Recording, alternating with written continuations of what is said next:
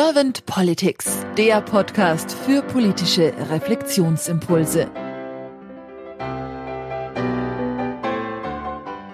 Herzlich willkommen zu einem neuen Podcast von Servant Politics. Mein Name ist Claudia Lutschewitz und ich spreche heute mit Tobias Leisgang. Hallo Tobias.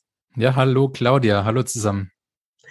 Tobias, du förderst Innovation und Nachhaltigkeit und du bist selber auch Podcaster und zwar hast du den Podcast Kopf und Bauch, der Podcast der Entscheidungen. Und ja, Politik ist ja eigentlich auch immer eine Entscheidung fürs eine oder andere, zumindest bei der Wahl. Deswegen bin ich jetzt mal sehr gespannt auf deine Antworten zu meinen Fragen. Und wenn du jetzt keine erste Frage an mich hättest, dann starte ich einfach. Nee, lass uns starten. Tobias, was ist für dich die Aufgabe von Politik? Ja, ich habe ein paar Folgen schon von euch gehört und da musste ich erst mal überlegen, was ist für mich die Aufgabe von Politik. Ja, was mir da so eingefallen ist, ein Bild von, von so einem Garten. Also für mich muss Politik irgendwie einen fruchtbaren Boden schaffen. Also es muss möglichst divers sein. Also die Gesellschaft, die unterschiedlichen Menschen in der Gesellschaft sollen da gleichermaßen aufblühen. Wenn man ein bisschen was aus dem Ruder läuft, äh, dann hat der, die Politik auch so ein bisschen ordnende Funktion. Also ab und zu muss man auch mal Unkraut zupfen, aber das soll bitte nicht zu sehr, ja, so ein Steingarten sein und alles geregelt und alles aufs, aufs Mühe genau gemacht sein. Ja, das ist für mich das, das Bild von Politik. Und dann fördert es dadurch hoffentlich Wachstum. Und Wachstum meine ich jetzt nicht nur im wirtschaftlichen Sinne, sondern im gesellschaftlichen Sinne. Und auch im menschlichen, denke ich auf jeden genau, Fall. Genau, richtig. Im Miteinander. Ja, wachsen ist immer, immer schön. Da kommt ja dann auch dieses Wort Erwachsene her, was immer es auch meint. Genau. Tobias, wie nimmst du die Politik gerade so wahr? Also, ich nehme wahr, dass die Politik einen sehr schlechten Ruf hat. Ähm, ich glaube, so die letzten zweieinhalb Jahre mit der ganzen Pandemie ist es auch, glaube ich, noch ein bisschen schlechter geworden. Ich, ich würde mal behaupten, zu Unrecht. Also ich hatte letztens die Gelegenheit mit einem Bundestagsabgeordneten, den wir zufällig auf, auf so einem Event getroffen haben, ein paar Worte zu wechseln. Ich war begeistert, was der an Arbeitspensum hat, was der an Terminen hat. Also ich glaube, wenn wir mal auf Politiker schimpfen, dann sehen wir gar nicht, wie, wie sehr sie sich reinhängen. Und ich würde mal behaupten, die meisten, die hängen wirklich ihr ganzes Herzblut rein und versuchen wirklich das Beste zu geben, auch wenn es manchmal vielleicht nicht so rüberkommt. Ich glaube, die Politik ist so ein bisschen gefangen in so einem alten System. Also ich glaube, da gibt es so gewisse, werden es über Entscheidungen, es gibt so gewisse Mechanismen, die sich über viele Jahre nicht geändert haben. Die tun sich schwer, da irgendwas zu ändern. Aber ich habe den Eindruck, dass das nicht mehr so ganz zu den aktuellen Herausforderungen passt. Genau. Und vor allem fällt mir auf, dass die irgendwie manchmal furchtbar langsam sind in der Politik. Das mag mit diesem ja, System, wie halt Politik funktioniert, zu tun haben. Aber ich glaube, das, das schließt dann wieder die Brücke zu diesem, die haben einen schlechten Ruf, weil manchmal ist es halt irgendwie so ein bisschen ja, zu spät dran, Entscheidungen dauern lang, bis irgendwas umgesetzt wird. Das dauert irgendwie alles furchtbar lange. Genau, das ist so meine Wahrnehmung von Politik. Aber wie gesagt, ich glaube, der Ruf ist wirklich schlechter. Die hängt sich wirklich rein und machen grundsätzlich schon viele gute Sachen. Wir sehen halt wahrscheinlich immer nur so die schlechten. Typisch deutsch. Oh ja, das mag sein. Da habe ich jetzt schon rausgehört, dass die Politik ein bisschen dynamischer werden darf, also ein bisschen schneller, dass auch der Mensch an sich in der Politik vielleicht nicht unterschätzt werden darf, weil der Einsatz bei vielen wirklich da ist. Was hast du sonst noch so für Ideen für die Politik der Zukunft? Ideen oder Wünsche oder vielleicht auch Visionen? Also ich würde mir wünschen, du hast vorhin das Wort erwachsen genannt. Manchmal habe ich den Eindruck, äh, so die, die Bürger, die Gesellschaft, die wird nicht so ganz für erwachsen genommen. Also manchmal ist es so wie mit den Kindern, man macht viel Regeln, man versucht viel ja, vorzuschreiben, vorzudenken vor allem. Ich würde mir wünschen, dass die Politik ja eher so ein bisschen die Menschen so ein bisschen mehr in die Selbstverantwortung bringt. Äh, dass Menschen selber entscheiden können bei gewissen Sachen, weil ich, ich glaube, das funktioniert in so einer komplexen Welt gar nicht, dass man alles irgendwie regelt, weil es wird immer eine Ausnahme geben, es gibt immer noch einen Sonderfall. Und was halt dann heute leider passiert, da muss man nochmal die Ausnahme von der Ausnahme und die Spezialregel von der Spezialregel. Also Paradebeispiel wäre für mich so ein bisschen das Steuersystem, was irgendwie über die Jahre gewachsen ist. Genau. Und ich glaube, wenn wir, wenn wir alle so ein bisschen, ja, erwachsener wären und uns auch verhalten würden und die Politik auch irgendwie in so einen Rahmen schafft, dass man erwachsen sein muss, Ich glaube, dann wird manches ein bisschen schneller und besser funktionieren, weil wir halt dann auch oft Entscheidungen selbst treffen müssen, was für viele vielleicht gar nicht so angenehm ist, aber ich glaube, das wäre gut für uns. Weil wir dann einfach auch ganz anders die Verantwortung tragen, ne? Genau, dann kann man auch nicht so viel rummeckern, weil so kann man ja sagen, ja, die da haben das hier so bestimmt, das macht ja gar keinen Sinn. Wenn ich dann selbst entscheiden muss, dann muss ich halt auch Verantwortung für meine Entscheidungen nehmen. Ich glaube, das war auch in einer, in einer Folge, ich weiß gar nicht mehr, welches war, ähm, von euch, mit dem Pater oder Pfarrer, der gemeint hat, naja, also dies, dieser Freiheitsbegriff, der wird von vielen so ein bisschen, naja, falsch verstanden. Weil ich muss mich schon einbringen. Also es ist immer schön bequem, da zu schimpfen und zu sagen, oh, das ist alles irgendwie Mist. Aber manchmal ist es halt so, dass man da auch, ja, dann auch die Schattenzeiten eben mittragen muss und es eben nicht nur immer bequem ist. Es war der Bruder Paulus, ja. Mhm. Genau. Tobias, stell dir mal vor, du wärst jetzt Bundeskanzler geworden und du hättest ein sehr kompetentes Team an deiner Seite, divers, kulturell unterschiedlich, vielleicht auch aus verschiedenen Disziplinen, will ich jetzt mal mhm. so sagen.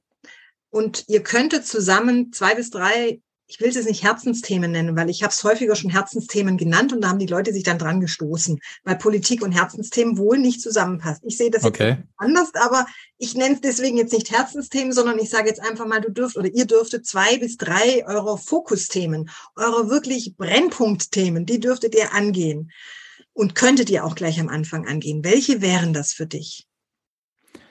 Also ich glaube, das erste wäre so dieses Thema Schnelligkeit oder ich nenne es jetzt mal Agilität, was ja in vielen Unternehmen so das Thema ist. Ja, wir müssen agiler werden, wir müssen uns schneller an irgendwelche externen Einflüsse, an, an Dynamiken anpassen. Ich glaube, das wäre was, was ich angehen würde, weil das hilft ja nichts, wenn, wenn wir noch in diesem System gefangen sind und dann die Herzensthemen, egal ob es jetzt Herzensthemen oder wichtige Themen, die angehen und dann aber in der Umsetzung irgendwie total lahm sind. Also es hat für mich so ein bisschen was von Axtschleifen. Ne? Also wenn wir dann mit der stumpfen Axt die Themen umsetzen, ist uns auch nicht geholfen. Deswegen würde ich da wirklich gucken, okay, wie können wir als, ja, als, als Bundeskanzler-Team, weiß gar nicht, ob es da Ministerien geben würde, wie können wir, sage ich mal, Themen schlagkräftig umsetzen, wie können wir schneller werden, wie können wir, ja, sowohl Regierung wie auch Opposition, wie können wir da besser zusammenarbeiten und weniger in diesen Energie in irgendwelchen Grabenkämpfen oder in irgendwelchen Ringen und Zeug verlieren. Also das wäre Punkt eins. Dann Punkt zwei für mich, Thema zwei wäre tatsächlich Bildung. Und für mich geht das Thema Bildung so ein bisschen aber über das, ja, Schule oder Hochschulen hinaus. Also Bildung wirklich bis ins hohe Alter. Den Menschen Lust auf Bildung machen, weil wenn die ja sage ich mal, mehr selbst entscheiden sollen, wenn die Erwachsener durchs Leben gehen, dann müssen die sich hier auch bilden. Dann müssen die zu gewissen Themen Wissen aneignen, damit die halt auch vernünftig entscheiden können dazu. Wie ich das genau mache, weiß ich noch gar nicht so genau. Aber also da würde ich einen großen Fokus drauf legen. Ähm, wird wahrscheinlich auch Änderungen im, im ganzen Schulsystem. Genau. Und versuchen den Leuten irgendwie Bock auf Bildung zu machen. So nach dem Motto, es lebe die Neuroplastizität, lebenslanges Lernen. Ja, lebenslanges Lernen. Ich glaube, da gibt's halt auch unterschiedliche Zielgruppen, die man irgendwie unterschiedlich ansprechen muss. Und ich glaube, man muss sich dann überlegen, wie, also wie fixe ich diese unterschiedlichen Zielgruppen an.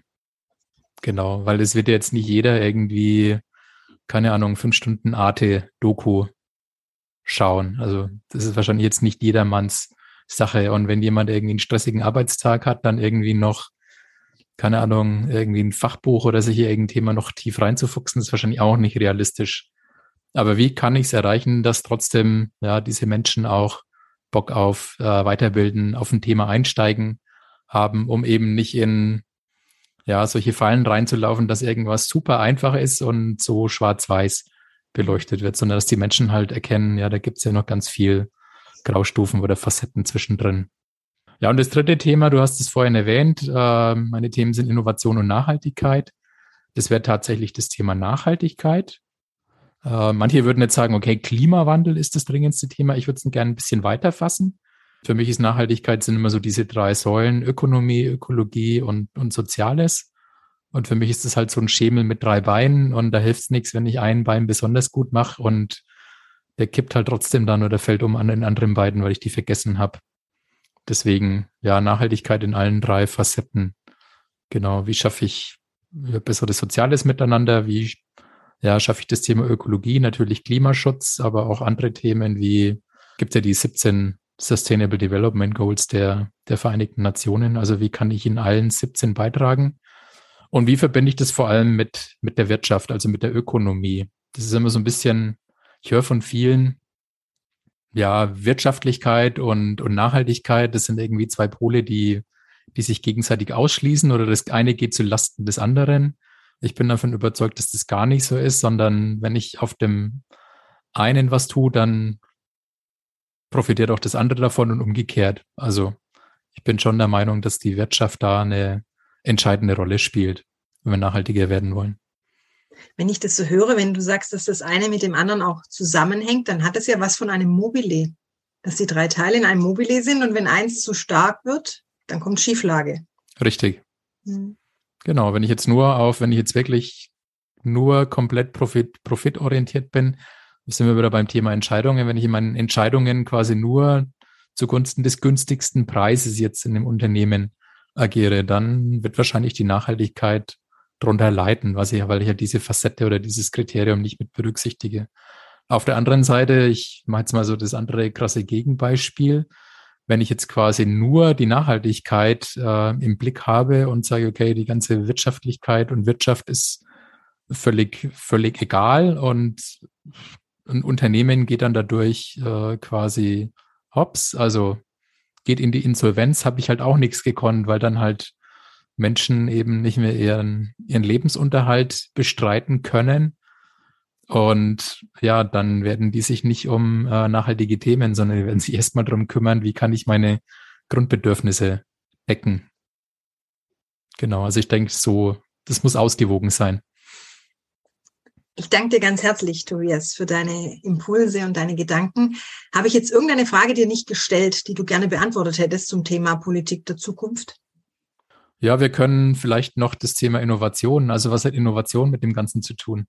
Ja, das fände ich spannend. Was hat denn Innovation mit Politik zu tun? Naja, also welche Aufgabe hat Politik? Ich habe so dieses Bild des, des Gartens, also des, des Wachstums. Ich glaube, Politik darf und muss Rahmenbedingungen dafür schaffen.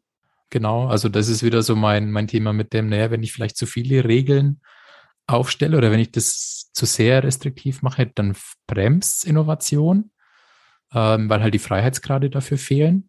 Das wäre für mich eine Aufgabe der Politik beim Innovationen, aber die Politik darf gerne auch ihr eigenes System innovieren und weiterentwickeln. Also sich über, überlegen, wie können wir Politik weiterdenken, weitergestalten, anders gestalten. Das klingt für mich danach nicht im System zu arbeiten, sondern am System. Richtig. Mhm. Genau, das wäre der, das wäre die Zusammenfassung davon, ja. Tobias, ich danke dir ganz herzlich für deine Zeit. Sehr und gerne. Und dann sage ich einfach mal, bis bald. Bis bald.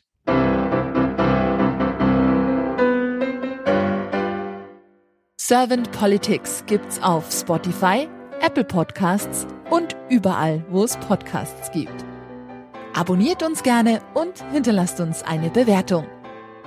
Servant Politics, der Podcast für politische Reflexionsimpulse.